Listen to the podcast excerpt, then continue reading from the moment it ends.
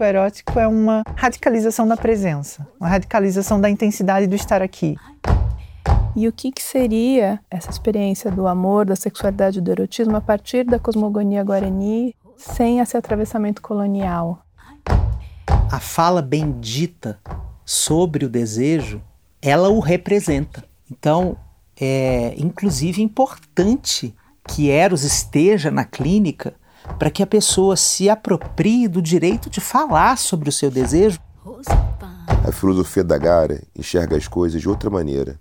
Se o conhecimento é a base do amor, a paixão é o seu ápice, e o segredo é percorrer o caminho entre os dois pontos. Então, o que é produzir saúde? É estimular esse erótico, que é a relação da gente com a vida. O erótico é vida, entende?